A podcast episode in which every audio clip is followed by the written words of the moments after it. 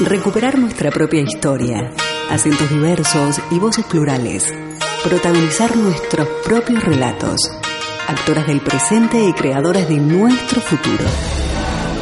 Desde este momento, Emakumeak Ekinsan, Mujeres en Acción, programa de radio desarrollado por las participantes de los talleres de feminismo, comunicación desde una perspectiva de género y locución radial, impartidos por la Asociación Camino al Barrio, gracias al apoyo de la Diputación Foral de Vizcaya y la obra social BBK.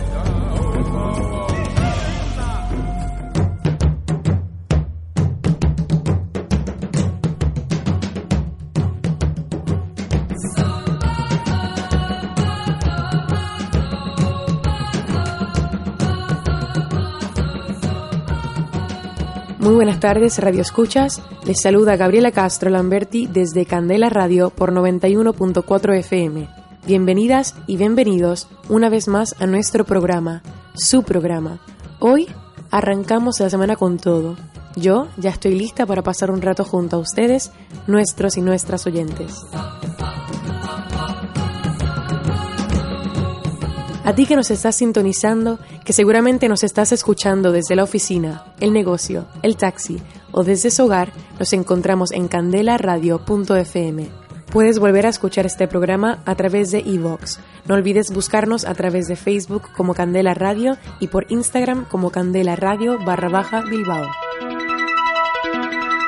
Proponemos el asalto a la palabra, escuchar, plantear, debatir Hoy, en Emakumeak Ekinsan, Mujeres en Acción, abordaremos los siguientes temas.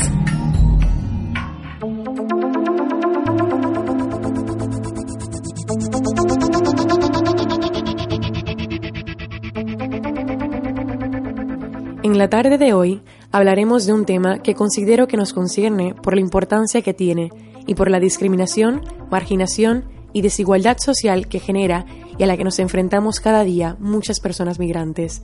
Hoy nuestro programa estará dedicado a la situación de las mujeres migradas y el proceso de regularización que supone realizar los papeles en la Oficina de Extranjería en Bilbao.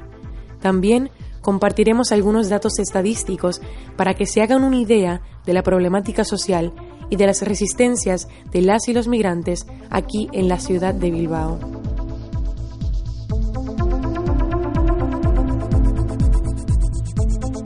Y finalmente, entrevistaré a Omar y Alba, representantes de la organización SOS Racismo Vizcaya, con quienes conversaré sobre la situación de las y los migrantes. Él y ella compartirán alguna información de gran utilidad para aquellas personas que están en medio de los trámites burocráticos de los papeles de extranjería o tienen interés en conocer de cerca lo que suponen estos procesos de regularización.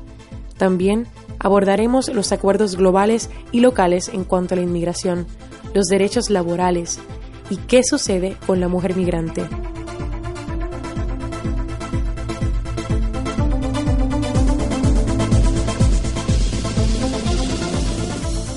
Pero antes, ¿qué tal si nos tomamos un momento para ambientar este espacio con arte, con música? A continuación, con ustedes, María Landó, una composición del poeta, novelista, periodista y compositor peruano César Calvo. Este poema fue convertido en canción e interpretado por renombrados cantautores y músicos latinoamericanos como Pablo Milanés, Silvio Rodríguez, Mercedes Sosa, Susana Vaca, Pedro Aznar, entre otros. En esta ocasión, María Landó queda a cargo de mi compatriota puertorriqueña Ile quien la interpreta dándole un toque de fuerza y empoderamiento. Disfrútenla.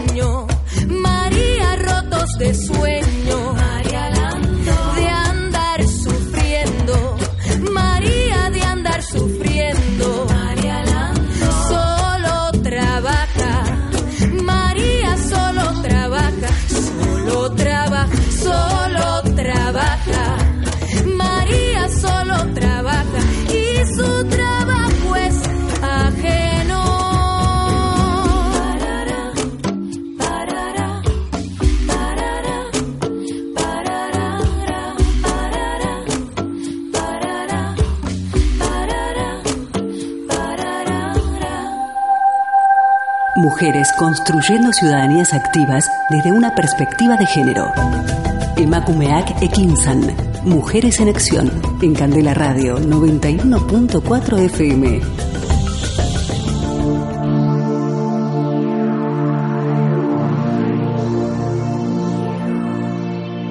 Estamos de regreso y nos encontramos en la primera parte de nuestro programa. Si queremos abordar la cuestión de las migraciones, implica, en primer lugar, conocer la situación de las personas migrantes en Bilbao. ¿De dónde vienen? ¿Cuántas son? ¿Qué trabajos realizan? Por apuntar solo algunas cuestiones. El Ayuntamiento de Bilbao ha puesto en marcha el Observatorio de la Inmigración a través de un convenio de colaboración con la Universidad del País Vasco. Según el Ayuntamiento, el objetivo del Observatorio de la Inmigración es el conocimiento de la realidad migratoria en Bilbao y este conocimiento un requisito indispensable para realizar una planificación de programas y acciones para favorecer la integración y la convivencia en Bilbao. Sobre esta cuestión, profundizaremos en la segunda parte de nuestro programa con la y el representante de SOS Racismo Vizcaya.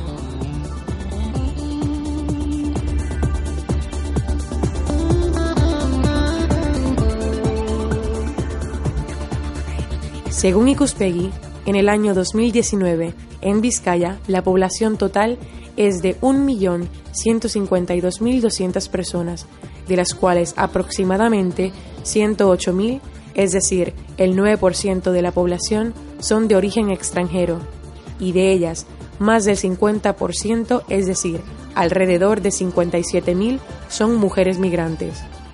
La mayoría proviene de Latinoamérica con alrededor de 35.000 mujeres.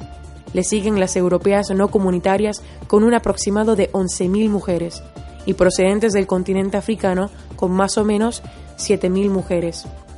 Los 10 países que encabezan el mayor número de mujeres migradas son Colombia, Marruecos, Rumanía, Bolivia, Paraguay, Nicaragua, Venezuela, Ecuador, Brasil y China. El mercado laboral de las personas inmigrantes en la comunidad autónoma tiene un marcado perfil femenino y en un sector asistencial muy concreto. Así lo ha asegurado la viceconsejera de Políticas Sociales del Gobierno vasco, Libe Amilibia, en la inauguración de las jornadas Migraciones y Género en Euskadi y su entorno, organizadas por el Observatorio Vasco de la Inmigración Icuspegui, en Vizcaya, Aretoa, de la UPV en Bilbao. El 53% de las 200.000 personas extranjeras residentes en los tres territorios de Euskadi, un 9,4% del total, son féminas y una de cada dos son contratadas para realizar labores domésticas y cuidados personales.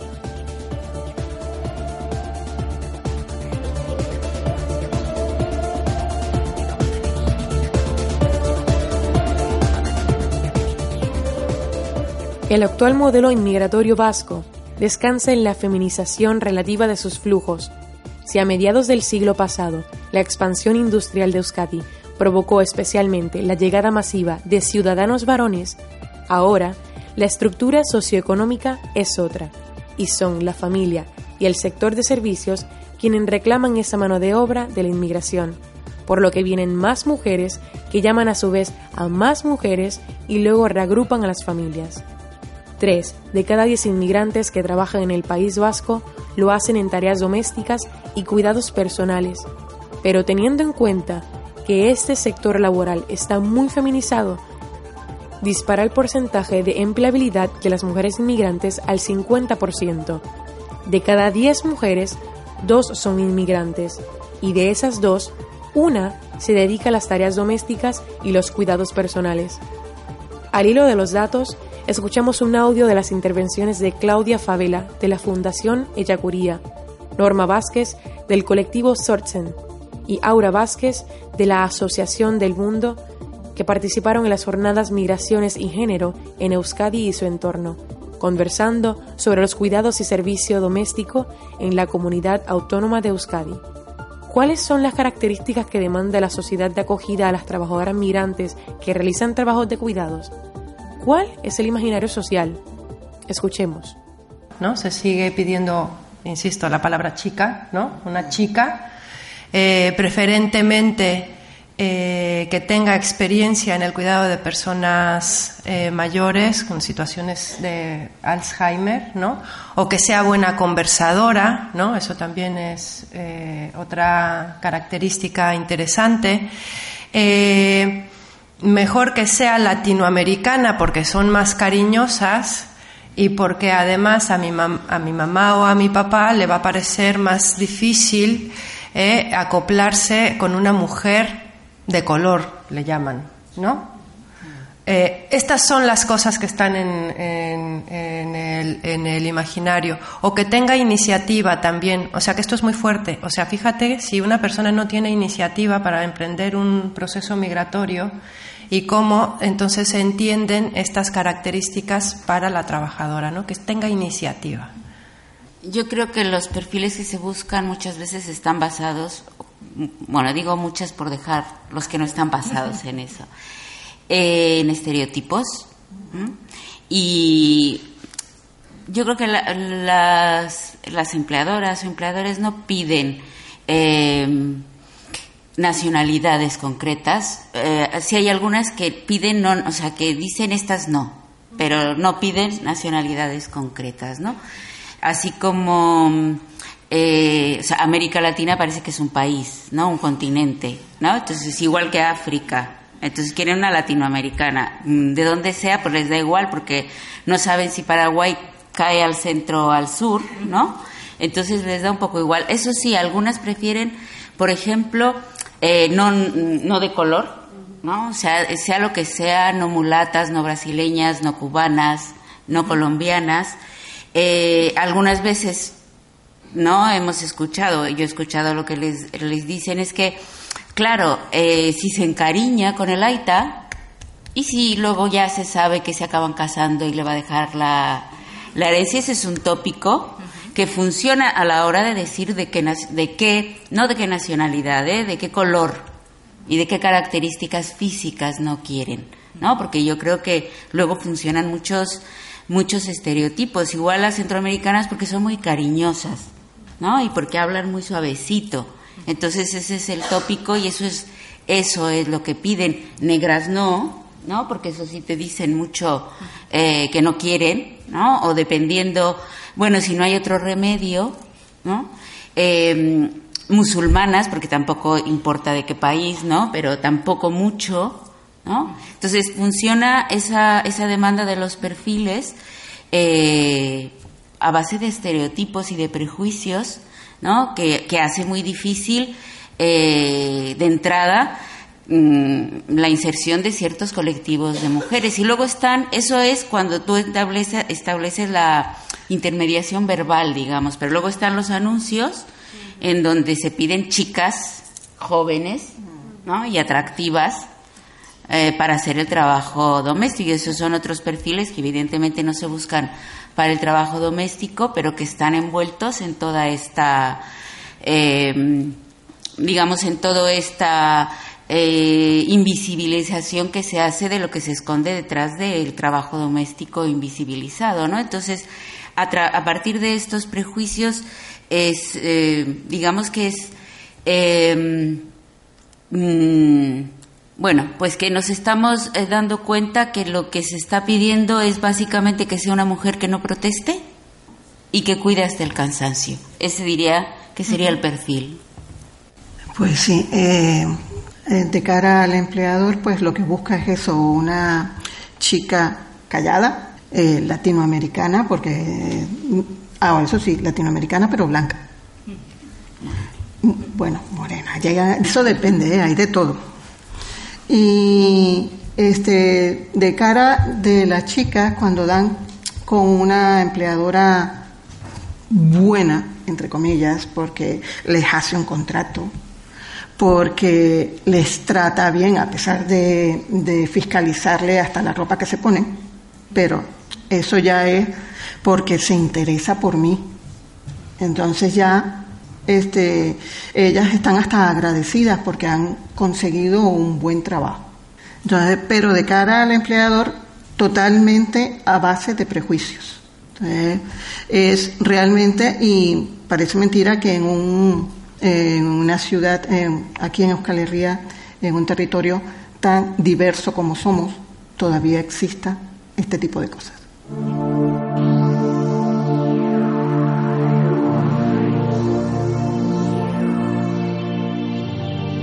Acabamos de escuchar un audio donde mencionaban las características que demandan en las mujeres migradas para los cuidados del hogar. Características, imaginarios sociales y estereotipos basados en prejuicios, ignorancia y desconocimiento. En ese sentido, teniendo en cuenta los datos estadísticos previamente mencionados, el análisis revela que la tasa de ocupación de las y los inmigrantes también varía mucho en función del género. Una mujer inmigrante tiene más posibilidades de obtener un empleo en el País Vasco que un hombre, pero también una mayor precariedad laboral.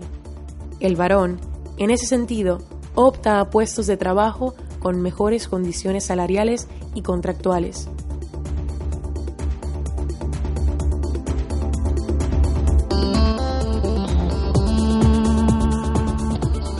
Esta realidad sitúa a las administraciones públicas ante un gran reto a la hora de abordar los procesos migratorios. En el País Vasco hay un submodelo de la inmigración feminizado, lo que exige que la atención de medidas dirigidas a las mujeres tiene que tener una presencia muy relevante en las políticas públicas. Eso es lo que busca el quinto plan de actuación en el ámbito de la ciudadanía, interculturalidad Inmigración 2018 a 2020, que contempla 102 medidas concretas con la singularidad de que todas han sido planteadas bajo la perspectiva de género.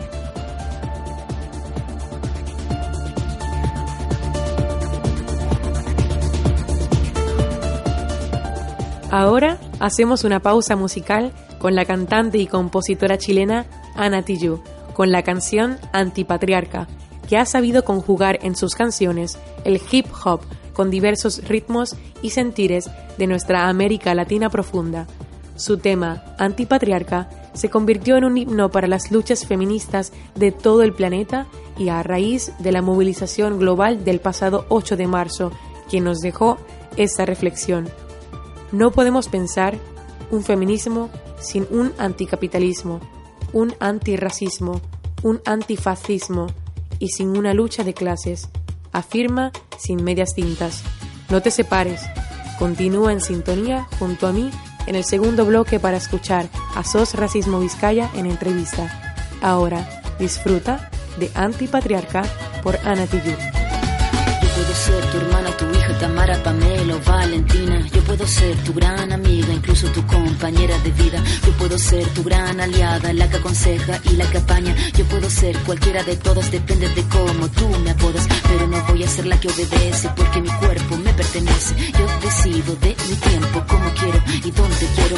Independiente yo nací, independiente decidí. Yo no camino detrás de ti, yo camino de la para ti.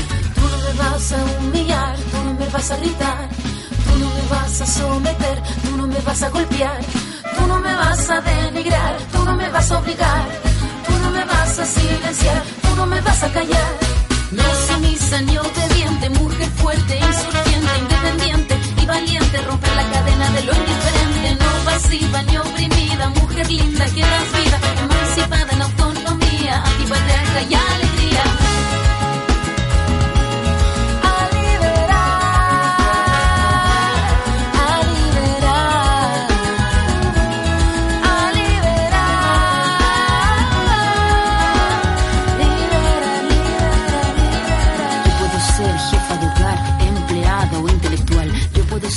Protagonista de nuestra historia y la que agita la gente, la comunidad, la que despierta la vecindad, la que organiza la economía de su casa, de su familia.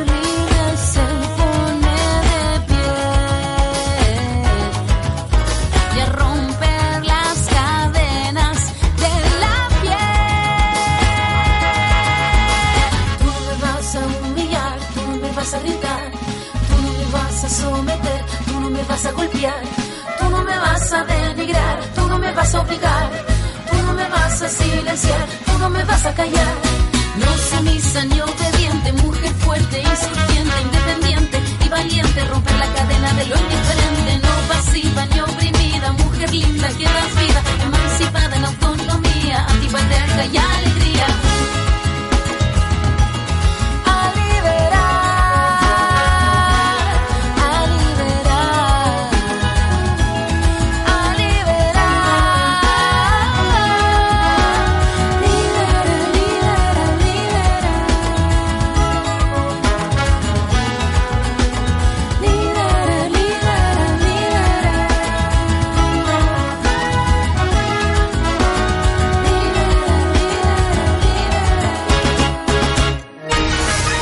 Actoras del presente y creadoras de nuestro futuro. Estás escuchando Emakumeak Ekinsan, Mujeres en Acción.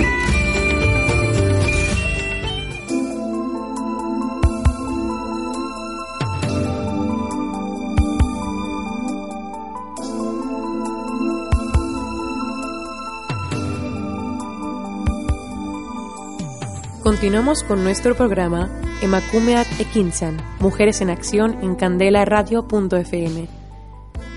En la primera parte, hemos abordado la situación de las mujeres migrantes en Bilbao, específicamente en el ámbito laboral. En esta segunda parte, hablaremos de la situación de las y los migrantes, los acuerdos globales y locales en cuanto a la inmigración, los derechos laborales y qué sucede con la mujer migrante. Para abordar este y otros temas, en la tarde de hoy nos acompaña Omar Budawi y Alba García, representantes de SOS Racismo Vizcaya. SOS Racismo es un nombre genérico para referirse a las distintas organizaciones autónomas que están federadas en la organización Federación de Asociaciones de SOS Racismo del Estado español y cuyo objetivo principal es luchar contra las distintas manifestaciones del racismo en España. Hola, bienvenida y bienvenido. Gracias. ¿Cuáles son los objetivos y qué labor hacéis en SOS Racismo, Alba? Pues bueno, en SOS Racismo Vizcaya eh, trabajamos un poco, bueno, como dos áreas, ¿no? Por una parte estaría toda la sensibilización, eh, pues tanto a través de charlas, talleres, eh, pues artículos en prensa, ¿no? Toda esta parte de sensibilizar a la población de, del racismo y la xenofobia y por otra parte la denuncia eh, denuncia tanto a nivel público también, ¿no? Con, cuando sucede un acto racista, por ejemplo, el poder sacar una nota de prensa, hacer una denuncia pública de ese suceso y también hacer un, pues si, si la persona que, que, viene a denunciar necesita un acompañamiento, ¿no? y llevar esto a, a, pues a un juzgado, pues también acompañar. Y luego, por otro lado, eh, asesoramos a personas migrantes que necesiten eh, orientación en temas de extranjería, pues hacemos un poco de orientación también ahí. Muy bien.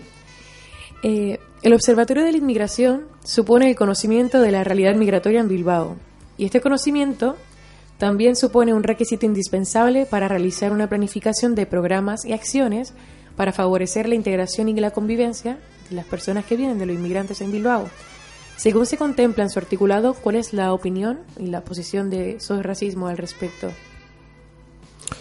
Yo pienso que desde el, eh, el poder municipal y desde el poder en general, cuando se habla de antirracismo, hay que tener mucha, mucho cuidado con este término, porque nosotros lo que vemos es uh, otra cosa.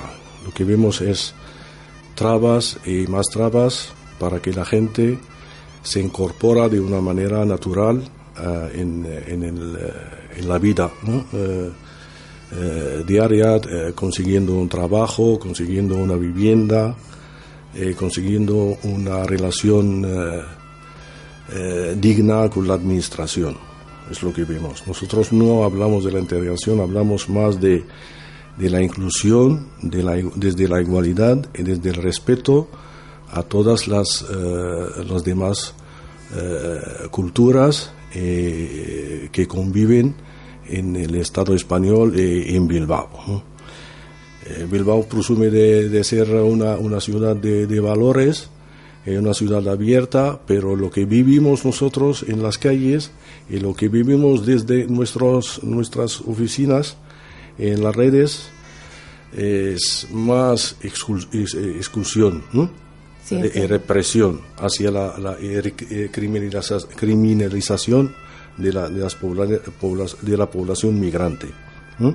a través de, del maltrato administrativo, a través del maltrato policial en las calles, a través de las trabas permanentes de la ley de extranjería que margina y que, que eh, envía al, a la precariedad y la clandestinidad a cientos y miles de personas que viven eh, fuera de, de, del, del, del, marco normal, ¿no?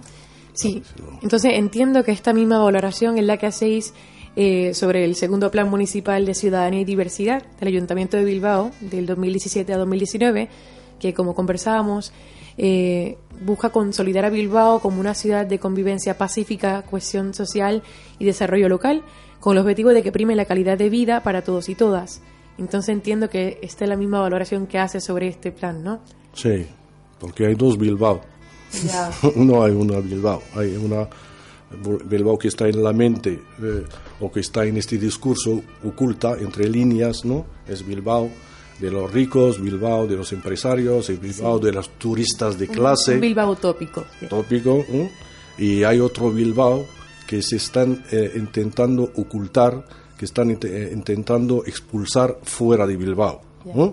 que son ahora mismo hay un proceso de, de, gentrificación muy activo en la zona de Bilbao la Vieja y San Francisco, yeah. que consiste en llegar a expulsar a la población migrante y la población eh, pobre también de, de, la zona, porque es una zona ahora eh, eh, que va a tener en el futuro un, un, valor económico. Sí. Y, Me di cuenta que está como resurgiendo todo ahora. Eso. Entonces, son dos, dos, dos Bilbaos o, o, dos virusidades ¿no? de, de, desarrollo de, de una ciudad. ¿no? Bueno, y enfocándonos en el perfil de los inmigrantes, ¿cuáles son los motivos actuales por los cuales las personas están migrando?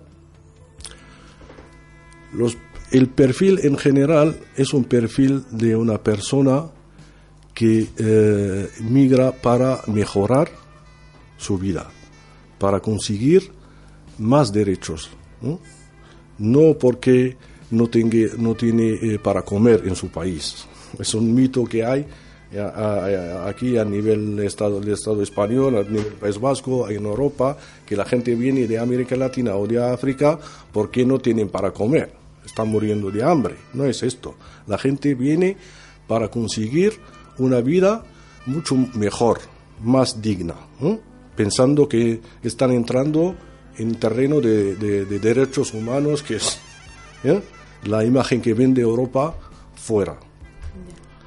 Entonces, eh, ese es el perfil en general. También hay gente que, que está, que, es, que, que, huye de la guerra, que son refugiados, ¿no? Eh, y hay gente que... Eso te preguntaría también, que si vienen también por, por temas políticos. Por temas políticos, por la represión política, también hay, pero son eh, el perfil general es el perfil de una persona que busca eh, cambiar su vida, que busca eh, mejorar su vida. Y para cualquiera de los dos, ¿qué supone para una persona migrante empezar los trámites de regularización? Pues, bueno, lo primero de todo, eh, el marco, digamos, ¿no? en, el que nos movemos es la ley de extranjería. Entonces, para una persona, el, mero hecho de, de, poder optar al derecho a, ser un ciudadano que tenga un, NIE, que es la tarjeta de residencia, eh, hay que esperar tres años. Hay que esperar tres años siendo eh, irregular, ¿no? Eh, lo que oímos en la calle es sin papeles, ¿no? esto significa que estoy tres años viviendo en la clandestinidad y condenado a trabajos en B, condenado a trabajos precarios, condenada a, a, no poder tener derechos, ¿no? Y, después de que estos tres años yo pueda justificar tres años continuados empadronado en, en un sitio, ¿no? Porque también puede suceder que no tenga un padrón y entonces no son tres años, ya son más. Eh, entonces, cuando ya puedo justificar tres años en, en el territorio español, entonces ya podemos eh, optar a ese derecho. Eh, hay muchas maneras, ¿no? Eh, la ley de extranjería, la, la, que más común o quizás la que más nos llega es la de arraigo social, ¿no? Que es eh, que alguien nos le haga a la persona migrada una propuesta de contrato laboral. Vale. ¿Y las personas que vienen por eh, reagrupación familiar, eso no agiliza tampoco el proceso? No, a ya sea por matrimonio, por, por ejemplo. Siempre el promedio es tres años. No a ver, el promedio no es tres años. Tres años es el tiempo de espera que la ley te, te, ah, exige para, eh, tener derecho a. O sea, ese es el, digamos, el requisito, ¿no? A mí me decía hace poco un, conocido argentino, ¿no? Me quieren hacer un contrato, llevo seis meses aquí, tengo una persona que me quiere hacer un contrato, de ya, pero es que la ley no te deja. No, no hay una, una vía. Entonces, hay que esperar tres años para que la ley permita eh, poder contratar a alguien, que es bastante perverso, porque si, yo quiero contratarte, no, no, ¿por qué hay que esperar tres años? ¿no? Pues la ley dice que hay que esperar tres años.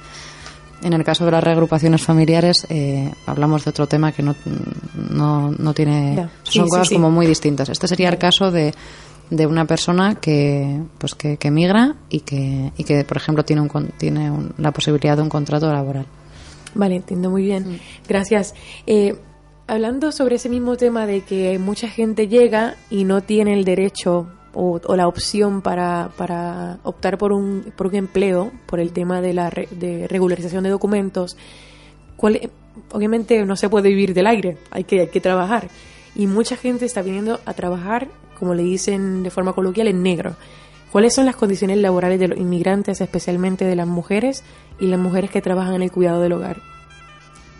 Pues, a ver, el trabajo en, B, eh, ¿no? el trabajo que lo que hace es, de alguna manera, privarte de derechos, ¿no? Porque yo, como persona que me contratan, pues tengo derecho a, ponerme enferma, por ejemplo, ¿no? Y, ponerme mala, ir al médico y cogerme una baja, ¿no? O que me caigo, me torzo un tobillo, pues me cojo una baja. Y de mientras que estoy cuidándome ese tobillo, puedo tener dinero para pagar el alquiler y comer, ¿no? Pero si, si yo trabajo en B y solo ingreso dinero cuando trabajo, o trabajo por horas limpiando una casa, o cuidando a una persona mayor, o, o pintando, da igual, ¿no? Em, yo no tengo derecho a, ponerme enferma, ni tengo derecho a, a cogerme esa baja. Eh, tampoco tengo derecho a unas vacaciones y a ir a mi, a mi, país, por ejemplo, a visitar a mi familia. ¿no? O sea, es una manera de privarme de derechos. Entonces, las personas que están trabajando en B están condenadas a trabajos precarios y a estar eh, a merced, digamos, de la persona que contrata. Que poniéndonos en el mejor de los casos puede ser gente maravillosa, con conciencia social y laboral, ¿no? Y de derechos de trabajo y que diga, bueno, pues yo entiendo que la ley de extranjería es esto y es lo que, lo que tenemos, no te puedo hacer un contrato, pero voy a, ¿no? Quiero que tengas derechos, ¿no? Y, y hacemos un acuerdo de alguna manera, pero no, no suele ser el caso habitual, ¿no? El caso habitual suele ser la persona que trabaja muchas horas, cobra muy poco y no tiene derechos. En ese aspecto quiero añadir que ese aspecto de la ley justamente favorece la explotación extrema de las personas migrantes con sin papeles, sin tarjeta de residencia, sin permiso de trabajo y, eh, en segundo en segunda en eh, segundo plano también las personas con tarjeta de residencia y, permiso de trabajo. Yo lo, voy a explicar. Es una, eh, como he dicho, es una herramienta que favorece al capital, ¿no? a los empresarios, explotar esta mano de obra barata en todos los sectores, en esto, esto eh, eh, hostelería, en la agricultura y también en los cuidados. Imagínate si el Estado español tiene que pagar eh, a las personas que cuidan a los, a los mayores a los, a los enfermos, tiene que, que, sacar un, un, presupuesto enorme para cubrir esta necesidad, que es una necesidad muy importante eh, en la sociedad eh, española en general. Y claro, se soluciona explotando a los sobre todo a las mujeres migrantes en el ámbito de los cuidados con, se lo soluciona con, pagando una mierda ¿ah? a estas mujeres y, haciéndolas trabajar 24 horas algunas veces. Están ahí internas y cobran 600 euros y sin, sin ningún derecho, sin vacaciones y sin, y sin, y sin. Entonces esto está bien para el Estado. Y además estás ahí controlado. Eh, eh, vives con miedo y no puedes reaccionar, no puedes defenderte. Está, está muy bien pensado, pienso. justo ahora yo reflexionaba sobre, sobre eso, porque este hecho no solo perjudica a las personas migradas que no tienen protección en sus puestos de trabajo, sino que directamente hace lucrarse ilegítimamente a personas que se lo están ofreciendo, ya sean nacionales o, o incluso extranjeros, y perjudican al final todo un sistema social establecido. Y de ahí quería preguntarles, cuando una persona migrante sin documentación regularizada está trabajando sin contrato, ¿tiene derecho, ¿tiene derechos laborales? No, no tiene derechos laborales. No, está, no, no puede, no tiene, no paga la seguridad social. El empresario no está, está pagando la seguridad social, entonces no, no, no tiene derecho al paro, no tiene derecho a, vacaciones. Eh, normalmente se paga a esta gente con jornadas, ¿no? De trabajo eh, eh, precario, derechos, en el caso de que esta persona se atreve y denuncia.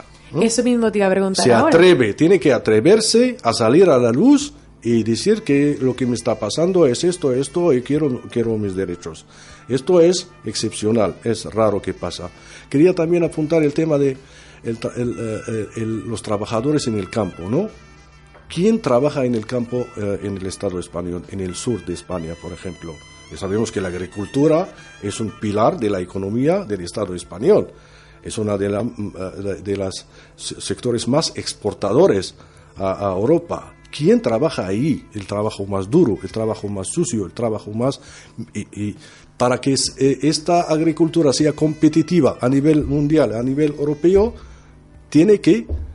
Pagar menos a los inmigrantes, pagarles 30 euros al día ¿eh?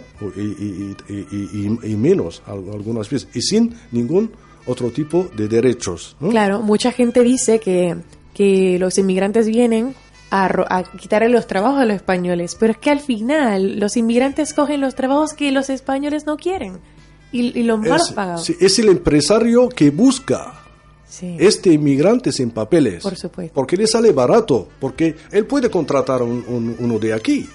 ¿Quién le, le impide? Pero tiene que pagarle, ¿no? To- que tiene que darle todos lo- los derechos. Y le sale caro, tres veces más caro. Claro, Entonces, por supuesto. ¿eh? La mercancía también sale cara y no podemos competir, competir Se, fuera se aprovechan de la vulner- con la vulnerabilidad. de estas claro. personas. Claro, aparte luego también se normalizan eh, en la calle muchos muchos discursos, por ejemplo, ¿no? En el caso, hablábamos antes de las mujeres que trabajan en el servicio doméstico, ¿no? Yo he escuchado muchas veces mujeres con las que he hablado que dicen, jo, es que eh, me, me pagan 600 euros trabajando interna, ¿no? Y todavía la persona contratante, bueno, contratante no porque no lo hacen contrato, pero la persona que para, para la que trabajan dice, joder, ¿qué más quieres, no? Tienes techo, tienes comida y encima te pago 600 euros, ¿no? Esto es terrible que se normalice este, este, este discurso, porque es establecer de nuevo, eh, ¿no? Como un sistema a través de, de- bueno, otra vez no, es, es, es como validar el sistema de clases de no es que yo, tú estás a merced de lo que yo te diga y Es la encima, esclavitud moderna. claro, y encima no te quejes que te estoy pagando 600 euros y te doy una habitación y, y te doy comida, ¿qué más quieres? Ya bueno, pero es que me estás quitando, eh, o sea, no, vi- no vivo libre, ¿no? Entonces esos discursos se están normalizando, yo los oigo con bastante frecuencia, ¿no? Y, bueno, es preocupante. Quiero apuntar sí. también un tema, eh, eh, porque la explotación laboral a la población migrante no, no solamente se hace no, eh, eh, eh, cuando la persona no tiene tarjeta de también cuando tienes tarjeta de residencia. ¿Por qué? Porque su- primero te dan una tarjeta temporal de un año, de un año, y luego tienes que renovarla para conseguir otra de dos años, y luego otra de dos años, y luego de cinco años. Durante cinco años vas a vivir amenazado de perder la condición de- de residente legal, ¿no? Entonces vas a, vas a aceptar. Lo, más importante para estas personas en esta situación es tener es- esta tarjeta de residencia. Entonces van a aceptar cualquier tipo de trabajo, cualquier condiciones de trabajo y cual es cualquier salario. Para, para, para, para seguir eh, de una manera, eh, estando aquí de una manera eh, regular. Estamos escuchando a Omar y Alba, representantes de SOS Racismo Vizcaya, quienes nos están hablando de los diferentes aspectos de la inmigración, racismo, xenofobia, etc. Vamos a hacer una pequeña pausa musical para escuchar nuevamente a la boricua Ile con un tema poderoso de lucha titulado Contra Todo. Soy el terreno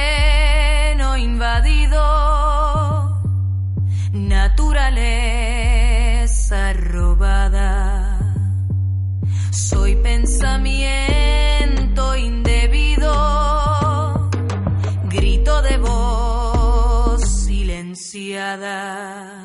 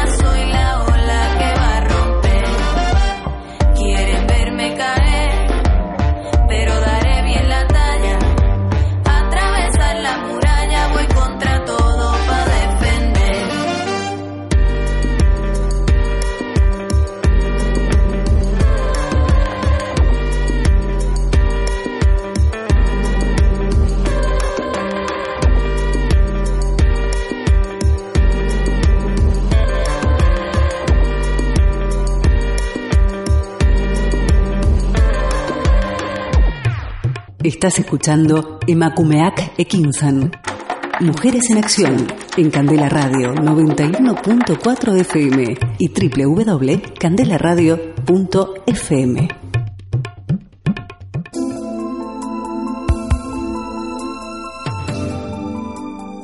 Esa era la voz de la cantautora puertorriqueña Ile con su tema Contra Todo. Sigues escuchando Emakumeak Ekinsan, Mujeres en Acción en Candela Radio retomamos nuestra entrevista con la y el representante de SOS Racismo. Alba, si una persona trabaja sin contrato y recibe una agresión, ¿puede denunciar sin correr riesgo de expulsión?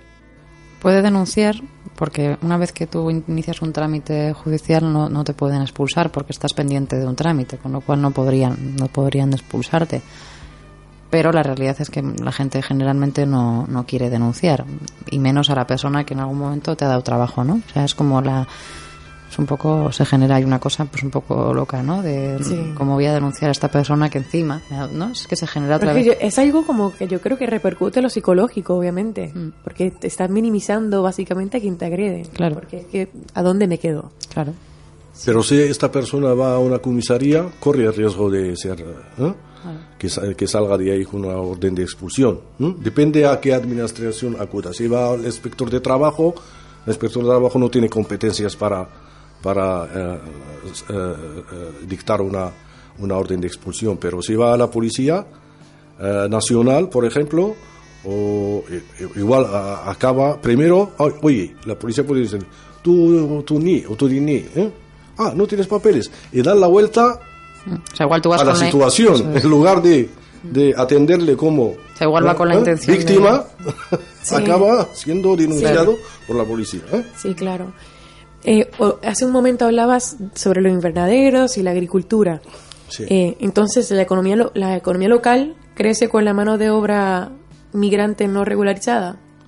Sí, sí, yo lo tengo claro, lo tengo claro. El ejemplo está en, en el sur de España. El ejemplo está ahí muy claro con la gente que está ahí en los chabulas trabajando, cobrando 30 euros, trabajando 10 horas, 12 horas, lo que sea, aceptando el maltrato, aceptando eh, condiciones de trabajo muy, muy, muy duras. Y también se puede también eh, eh, encontrar esto en otros, otros sectores como la hostelería, ¿no? donde la gente trabaja horas y horas para cobrar una, una, una mierda al final los inmigrantes que están regularizados eh, aportan a la seguridad social. Sí, los que están los que están regularizados y tienen un contrato de trabajo aportan y de hecho hace poco salieron unos datos, creo que fue UGT quien sacó un informe, eh, aportan mucho más de lo que reciben en cualquier modalidad, sea ayuda o sea, ¿no? aportan mucho más y los datos están ahí. Lo que pasa que bueno, pues el, bulo en la calle siempre es el de, ¿no? Eh, que las ayudas sociales son para los migrantes y todas estas cosas, pero el dato es claro y, es que aportan mucho más de lo que, de lo que reciben. Y ahora tratando de extrapolar para cubrir un poco, un poco todo, quería hablar sobre, sobre la violencia de género. Eh, es cierto que la ley de violencia de género contempla protección solo para las mujeres que están en relaciones reconocidas como matrimonio y pareja de hecho. No, la ley está para está hecha o teóricamente, teóricamente está para proteger a todas las personas, a las mujeres por igual, por igual, sean eh, eh, estando en una situación regular o irregular. Pero en la práctica, las cosas, la, realidad es otra, porque una mujer eh, sin tarjeta de residencia va a pensar 100 veces antes de levantar la voz, antes de ir a denunciar, porque corre el riesgo de salir de esta comisaría con una orden de expulsión ¿Mm? Entonces, eh, corre riesgo de, salir a la luz, de, estar ahí expuesta, ¿no? Con la administración, con la policía, con los juzgados, estando en una situación irregular. Entonces, estarle, no le da ninguna confianza, y la administración no hace ningún eh, trabajo especial para dar, eh, dar esta confianza, para dar este apoyo a estas personas en eh, en, esta situación eh, de extrema vulnerabilidad, porque son mujeres, primero, extranjeras, eh, sin redes, sin apoyo familiar, están en una situación irregular, que no tienen acceso a, desconocen la legislación, desconocen los recursos que hay y, pueden tener también, están, eh, estando mujeres con, con menores a cargo. Eso se complica todo para ellas y como he dicho, teóricamente esta ley está para proteger a todo el mundo, pero eh, las mujeres migrantes en situación irregular e irregular tienen más dificultades de aprovechar esta ley, porque dependen muchas veces, depende en su situación en, la sociedad, depende del marido, el agresor, depende de, eh, jurídicamente en su situación de residencia, depende de porque son reagrupadas, ¿no? entrar en el proceso de denuncia ¿eh? Eh, contra el marido supone un cambio dramático en su vida, porque pueden eh, el marido, por, ejemplo, vamos a suponer que el marido le expulsan. Esta mujer que, que, tiene dos menores a cargo o tres, esta idea le va, le va, le va a aterrorizar, porque ¿quién se va a hacer cargo de estos dos o tres menores? Y luego, cómo regularizar su situación, ella después de, separarse, ¿no? Eh, y después de eh, cómo los niños también. Al final son procesos administrativos nuevos. Nuevos, todo nuevo para ella. Todo, va a ser una, una, lucha eh, muy difícil, muy difícil. Por eso muchas llegan hasta el límite aguantando el, el, el, el maltrato y las agresiones machistas. Omar, te pregunto, ¿qué protección podéis dar a una mujer que no está incluida en una relación constituida por pareja de hecho o matrimonio y que no tiene los papeles de extranjería regularizados y está enfrentando agresiones? ¿Qué salida tienen? ¿Sos racismo puede, puede ser una herramienta? Cuando se trata de agresión acompañada de un agravante, vamos a decir, de un agravante eh, de, de, bueno, sea una agresión machista, ¿eh? también con fondo eh, racista, xenófobo, SOS debe entrar, entramos, ¿no? Pero coordinamos en este caso con eh, el movimiento social feminista, ¿no? Que trabaja este tema, Y ahí podemos acompañar juntos eh, esta mujer e, intentar, si hay un proceso judicial, lo acompañamos, vigilamos un poco, vemos lo que hay y damos este apoyo de cercanía y, todo, hasta ahí. Y, si hay algo eh, como que podemos denunciar públicamente, también. Oye, Alba, eh, hablando de redes y, de ser canal, dentro de los colectivos expuestos al racismo, uno de ellos, quizás el menos visibilizado y el más estigmatizado y expuesto, es el de las mujeres migrantes que se dedican a la prostitución pues trabajan directamente de cara al público y pueden sufrir todo tipo de abusos, entre ellos gestos racistas y agresiones. ¿Qué soporte pueden recibir de su parte, de su racismo, este colectivo, que al igual que todas necesita de su apoyo, pero es el más difícil de, de acceder? Disculpa. Al final estas mujeres que trabajan en la prostitución forman parte de varias minorías.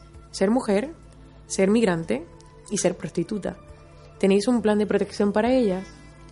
Mira, en SOS Racismo eh, no, no, tenemos, digamos, como planes de intervención, ¿no? Como te comentaba antes, trabajamos sobre todo la sensibilización y la denuncia y, por otro lado, hacemos en oficina eh, orientación en temas de, extranjería.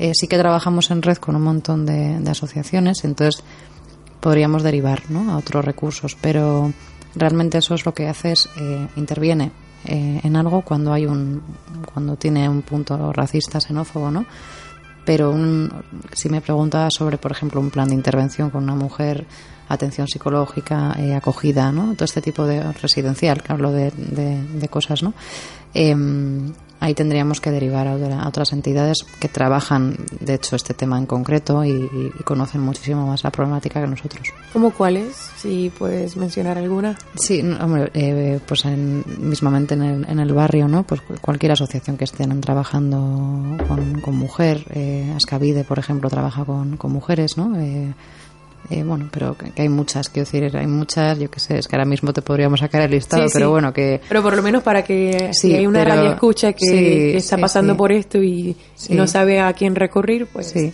pero bueno, que en cualquier caso eh, también hay como que diferenciar un poco, ¿no? Los, los servicios que porque muchas veces la gente tiene un, tiene un problema, ¿no? Y, y es verdad, y, vas y acudes a quien te pueda ayudar, ¿no? Y, y, es verdad que eso racismo en ese sentido no, no, no tenemos, no somos un movimiento, somos un movimiento social eh, centrado en la denuncia pública ¿no? y, también en la sensibilización.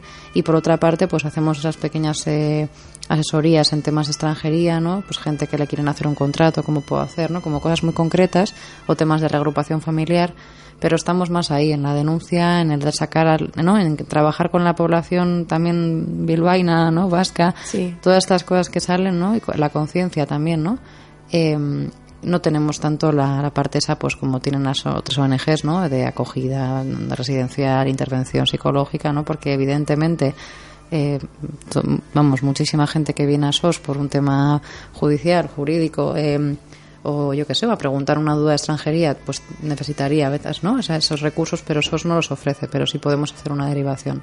Vale, muy bien. Omar, ¿cuál es la, ley más vigente en el ámbito migratorio?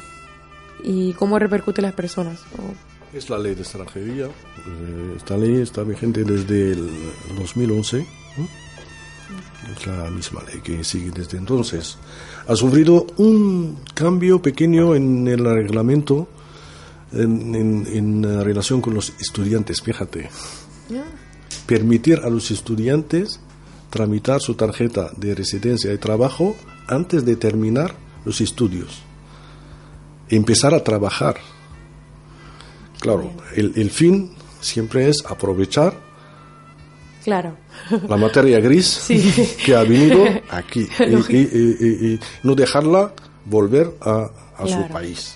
En este caso es al revés, ¿no? Siempre hay como de fondo, ¿no? Como una... Pero en todas, ¿no? Eh, siempre hay como de fondo el telón es... Eh, si aportas ya te podemos aprovechar muy bien y sin una patada en el culo, ¿no? es, un poco... esa es la línea, ¿no? Que, y también en la calle ¿no? Es que o vienen aquí a hacer algo o que no estén. O sea, directamente que no estén, ¿no? Es como no te dejo ser ni estar si no aportas. Esa es, esa es la, la historia, ¿no? Y con esto es un ejemplo. La única modificación que ha sufrido la ley de extranjería ha sido en este caso. Vale, muy bien, gracias. Y para ir finalizando, ¿podrían hacerme un repaso sobre qué otros temas y con qué poblaciones racismo trabaja y qué tipo de ayuda? Eh, pues ya me dijeron que para acompañamiento, denuncia, y también vi en la página sobre la mujer, islamofobia, que si pueden abordar un poco qué temas trabajan. Sí. Lo que hacemos, como comentábamos, ¿no? cuando nos llega un caso intentamos eh, a través de él también sacar afuera, eh, denunciar públicamente y trabajar los temas. Y el tema de la islamofobia pues es uno de los de los que está, ¿no? Y, hay también muchas asociaciones de mujeres eh, musulmanas que están en ello también, ¿no? Y que y trabajamos con ellas, con Espatasuna y con otras. O sea, nos parece muy importante este tema. Sí, nosotros trabajamos xenofobia, trabajamos el racismo, el islamofobia también entra en nuestro ámbito de, de, trabajo, ¿no? Eh, y depende de las circunstancias, ¿eh? depende de las los hechos que pueden, que pueden, mm, que pueden eh, surgir en la sociedad, actuamos y, planteamos el tema en el debate público y, también denunciando eh, con la administración directamente, como se ha hecho con el caso del Misquita de Bermejo, por ejemplo, hemos atacado el tema públicamente, fuimos ahí, nos reunimos con el alcalde, hemos eh, planteado nuestros argumentos y con claro con el apoyo de la, de la comunidad musulmana que está ahí no y otros eh, eh, factores políticos en el, en, el, en el pueblo hemos conseguido que el proceso sigue de una manera normal que la mezquita se abre y que cada uno ejerce el derecho al culto como los demás nada, ni, ni más ni menos. Y ahora una última pregunta. ¿Cómo pueden contactarles? Eh, ¿Redes, web o teléfono? Bueno, pues las redes, estamos en Instagram, en Facebook, en Twitter también, eh, Racismo Vizcaya. Y, luego también, pues eh, si ponen en Google, ¿no? Racismo Vizcaya sale también nuestra web. La oficina está en la calle La Purdi ¿Siete? se me olvida. Y, bueno, pues ahí, ahí estamos. Tenemos un horario, uh, una, oficina abierta todo el día, de lunes a viernes, eh, mañana y tarde, eh, para atender eh, las, las, denuncias, para atender todas, todo tipo de consultas que nos pueden llegar. Y bueno, Omar y Alba, me encantaría seguir conversando con ustedes, pero el tiempo ya se nos acaba. Muchísimas gracias por haber aceptado la invitación para ser entrevistada y entrevistado. Gracias por sacar de su tiempo y muchas gracias por la labor que están haciendo con sus Racismo Vizcaya. A vosotras por dejarnos. Muchas gracias a vosotras y darnos esta oportunidad, la verdad. Bueno, ¿cómo no finalizar este bloque con arte e inspiración? Ahora con ustedes un tema del cantautor, actor, médico, salvavidas, músico y compositor uruguayo Jorge Drexler. Esta maravillosa obra se llama Movimiento, inspirada en la historia migratoria de su familia donde nos muestra el acto de moverse como algo natural, que forma parte fundamental de nuestra identidad. De una misma forma, esta canción intenta hacernos ver los movimientos migratorios en un contexto antropológico como una característica esencial de nuestra especie. Como dice Drexler, estamos vivos porque estamos en movimiento. Si quieres que algo se muera, déjalo quieto. Pero a su vez nos enseña que todos somos habitantes de la Tierra. Sin embargo, esta no nos pertenece a ninguno y a ninguno y su estribillo canta con poder, yo no soy de aquí, pero tú tampoco. Disfrútela. Apenas nos pusimos en dos pies, comenzamos a migrar por la sabana, siguiendo la manada de bisontes, más allá del horizonte, a nuevas tierras lejanas.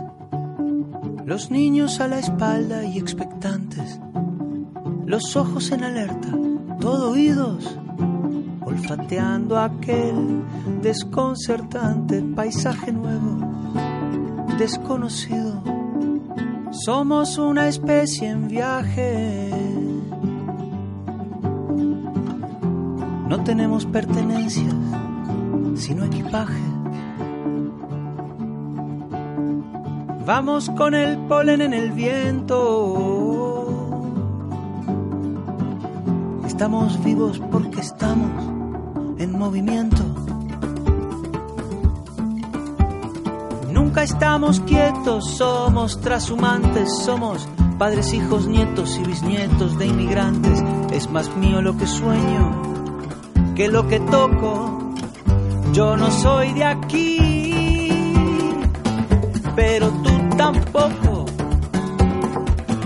Yo no soy de aquí, pero tú tampoco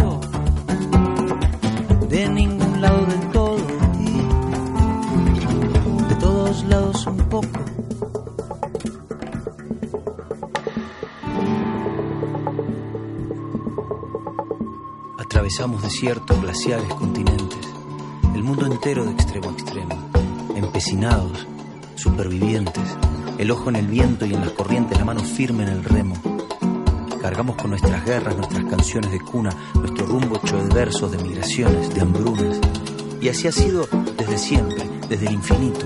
Fuimos la gota de agua viajando en el meteorito. Cruzamos galaxias, vacíos, milenios. Buscábamos oxígeno. Encontramos sueños. Encontramos sueños.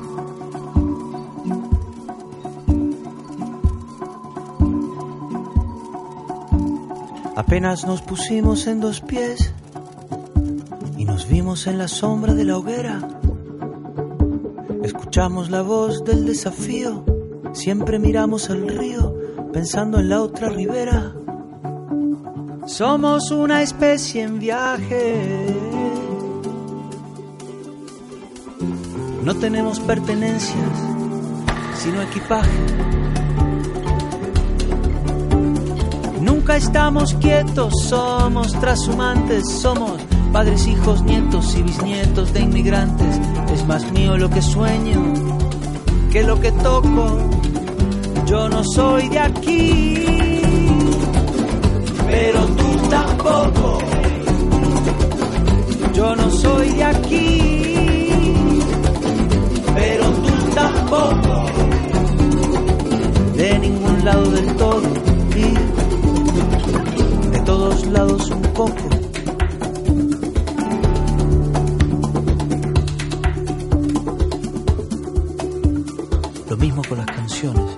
pájaros, los alfabetos, ¿Quieres que algo se muera? Déjalo quieto. Estás escuchando Emakumeak Ekinsan, Mujeres en Acción.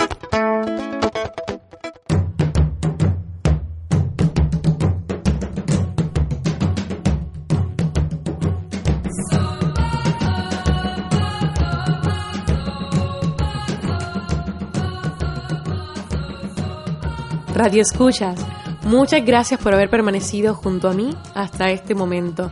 Ya hemos llegado al final de esta emisión donde hablamos de la situación de los migrantes con un enfoque en la situación de las mujeres, sus salidas laborales e incluso las desigualdades que enfrentan y pudimos conversar y aprender con SOS Racismo Vizcaya. Ha sido un placer haber podido compartir este rato con ustedes. Muchísimas gracias. Gracias a Candela Radio por este espacio y a Cecilia Teme, Miguel Ángel Puentes, Sayuri Nishime y María Inés Postiglioni por haber hecho posible este programa. Bueno, no olviden sintonizarnos nuevamente por Candela Radio 91.4 FM. Puedes volver a escuchar esta emisión a través de Evox. Ahora les dejo el himno Un violador en tu camino creado por el colectivo feminista de Valparaíso denominado Las Tesis de Chile. En esta ocasión les presento la versión creada por mis compatriotas puertorriqueñas expuesta en la fortaleza, vivienda de la gobernadora. Hasta aquí les dejo, siempre agradecida. Será hasta una próxima.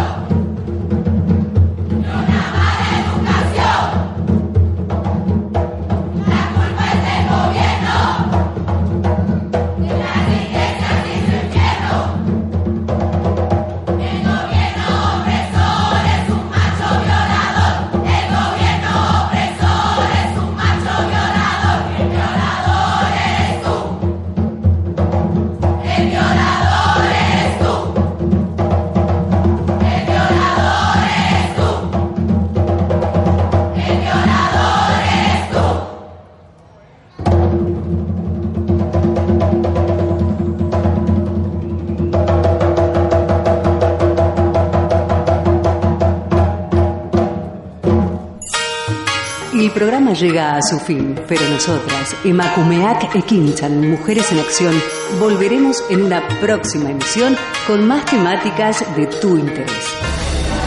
Aquí, en candelaradio.fm. Gracias al apoyo de la Diputación Foral de Vizcaya y la obra social BBK.